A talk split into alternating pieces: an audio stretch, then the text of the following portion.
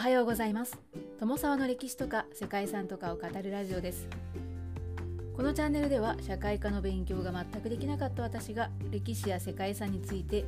興味のあるとこだけゆるく自由に語っています。本日ご紹介する世界遺産はグイネズのエドワード一世王の城郭群です、はい、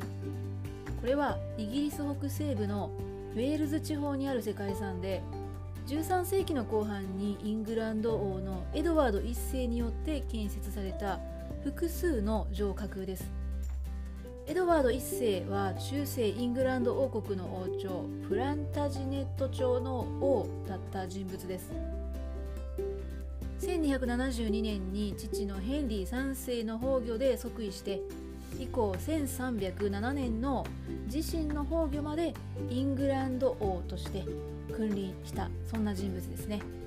エドワード1世の功績として内政面で法整備を進めたことだったり1295年に大議政議会の要素が強い模範議会を収集したことなどがあるそうです。外交においては近隣諸国との戦争に明け暮れていたそうでウェールズやスコットランドに侵攻して併合したりアキテーヌをめぐってフランスと戦争するなどしていたそうですね。ただスコットランドの支配が激しい抵抗運動を招いたことで最終的には破綻して後のフランスとの戦争が100年戦争へとつながっていったそうです。グビネズはエドワード1世のウェールズ侵攻に最後最も強く抵抗していた場所だったそうですね。そのためエドワード1世がウェールズを征服した後に独立運動を備えるための城郭というのがこの辺りにたくさん建設されたそうです。最終的に城郭は10ほど建設されてこれは環状に配置されていたことからアイアンリング鉄の輪ですね。アイアンリングと呼ばれていたそうです。世界遺産に登録されているのはそのうちの4つのお城なんですけれどもその4つの城郭は13世紀の当時を代表する建築家でマスター・ジェームズが設計したそうです。そのうちハーレフ城とボーマリス城が彼の最高傑作とされているそうですね。それぞれの城郭は海峡に面した場所や小高い丘の上にあって景色もいいのでおすすめの観光場所となっているそうです。ということで本日はイギリス北西部のウェールズにある世界遺産グイネズのエドワード一世王の城郭群についてご紹介していきたいと思います。この番組はコーヒー沼で泥遊びパーソナリティ翔平さんを応援しています。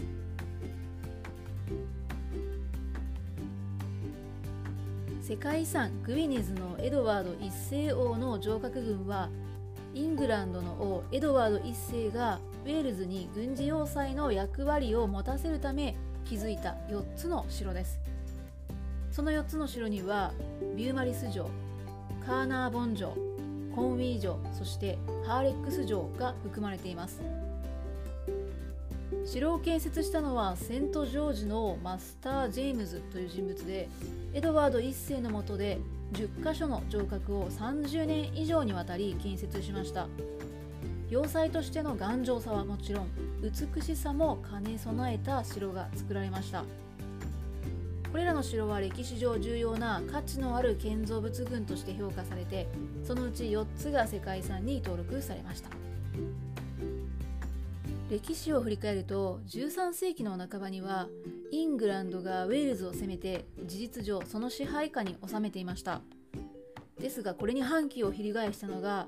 ルウェリン・アップ・グリフィズという人物で1258年に自らウェールズ大公を意味するプリンス・オブ・ウェールズというのを名乗って、えー、このルウェリン・アップ・グリフィズがウェールズをまとめ上げたそうです。ヘンリー3世はその頃国内でバロン戦争を戦っている最中だったようですね。ルエリンはレスターなどと同盟を組んでイングランドに対抗していました。この結果1267年にウェールズ対抗の地位が認められてウェールズ大公国が成立しています。エドワード1世は1272年にイングランド王位につきましたが何かと反抗的な態度を見せるウェールズの征服というのを決意したそうです。そして1276年から4度にわたって北ウェールズを攻めました。南ウェールズの離反などもあってエドワード1世は戦いを有利に進めていって1282年にルエリンを敗北させてウェールズを征服することとなりました。その際エドワード1世はルエリンの一族や将校を捕らえて領土を取り上げてウェールズ対抗の冠をロンドンのウェストミンスター寺院に持ち去ったそうです。そしてエドワード1世はウェールズの反乱軍に対する拠点として城郭建築家マスター・ジェームズに命じて城塞を設計させて1283年からその建設が開始されました。1294年には反乱によって当時未完成だったカーナーボン城は落とされてしまったんですがコンウィー城とハーレフ城は攻撃に耐えて翌年には反乱の鎮圧に成功しました。エドワード1世は城の重要性というのを再認識して建設を加速させて1330年までの間に10基の城が完成しました。そして世界遺産に登録されているビューマリス城カーナーボン城コンウィ城そしてハーレフ城はその中でも最高傑作のものとされています。ではここからは世界遺産に登録されている4つの城を簡単に紹介したいと思います。1つ目がカーナーボン城です。ウェールズ北部のメナイ海峡に面した大きな城です。1283年の夏にエドワード1世はこの地を北ウェールズ支配の中心地に定めて大規模な城を建てることにしました。48年という歳月と多額の資金を投じて作った城で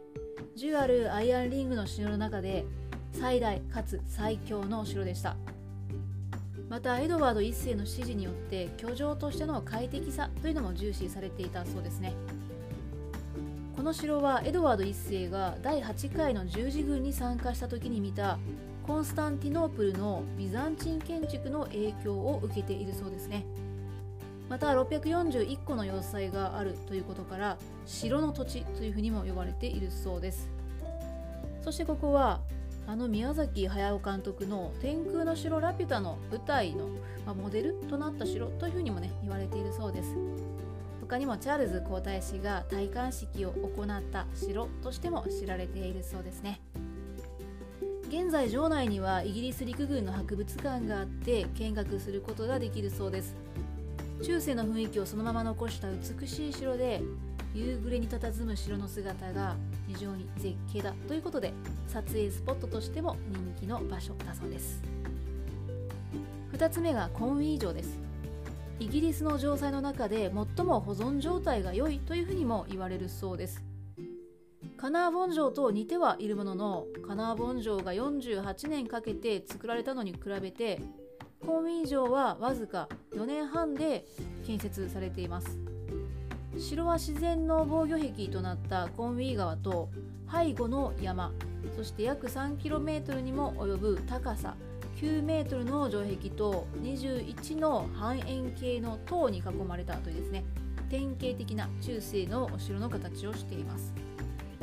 2つの円塔と外壁が残っていて塔の中からはウェールズのコンウィーの美しい街並みを望むことができるそうです。コンウィという町は王が強力な力を保持するために町を城壁で囲んで同時にイングランドからの商人とか職人を呼び寄せて作らせた新しい町だったそうです。当時ウェールズの人々は200年間ですねその後この新しい町に住むことができなかったそうです。15世紀に立ち上がったウェールズの人々によって猛攻撃を受けたイングランドの人々というのは追放されてしまったんですけども結果的にはまたすぐその後に形勢が逆転して16世紀には統合されることとなったそうですね。コンウィは17世紀の正教徒革命の場では応答派と議会派の攻防の舞台となった、まあ、そんな場所だそうですね。そして3つ目はハーレックス城です。ウェールズ北西部の都市ハーレフにある壮麗な城ですね。カーディガン湾に面した豊かな自然にあふれるスノードニア国立公園の中心にあって町のシンボルにもなっているそうです。この城はウェールズの征服の拠点としてカーナーボン城より先の1283年から1289年にかけて建てられました。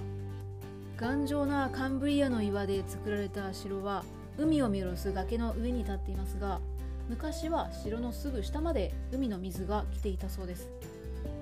ハーレックス城には海からの攻防を防ぐための大きな門があったり4隅にある塔と城壁で四角形で形成されたりされているそうです。15世紀にはウェールズ対抗の末裔であるオーウェン・グレンダワー軍がこの城に立てこもって7年間7年間ですねイングランド軍に包囲されていたという歴史があったそうです。いや7年間です。すごいですね。現在この城はコンサートとか展覧会の会場としても利用されます。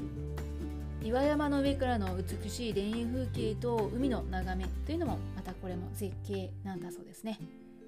そして最後がビューマリス城です、はい、1282年にエドワード1世がウェールズを征服してウェールズ軍の反乱後の1295年にウェールズ遠征の拠点として建てたお城だそうです。10ある城塞の中では一番最後に建てられた城だそうです。ですが建設開始の翌年にスコットランドで反乱が起きて兵を出すなどのために最終的に資金不足となってしまったそうで、はい。えー、建設の方は滞り中止になってしまったということで現在はそのままの姿で残っているそうです。イギリス内で最も建築技術に優れた二重の環状城壁があってシンメトリーの構造というのは非常に美しいお城なんだそうです。外側が六角形で内側が正方形の二重の城壁で囲まれていて外の城壁まで敵が来ても内側の城壁から攻撃できるように綿密な計算というのがされたそうですね。今も残る堀があってお城とつなぐ羽橋というのもね設置されているそうです4隅には石組みが美しい塔があって東の塔に礼拝堂も作られているそうですね丸みを帯びた優しい雰囲気を醸し出すそんなお城だそうです。はいということで、えー、どれも非常に魅力的な城でその背景というのも興味深いものがあるななんていうふうに思いました。えー、ここまで長くなりましたけれども本日はイギリスにある世界遺産グイネズのエドワード一世王の城郭群をご紹介しました。ここまでご清聴いただきましてありがとうございます。では皆様本日も素敵な一日をお過ごしくださいね友沢でした。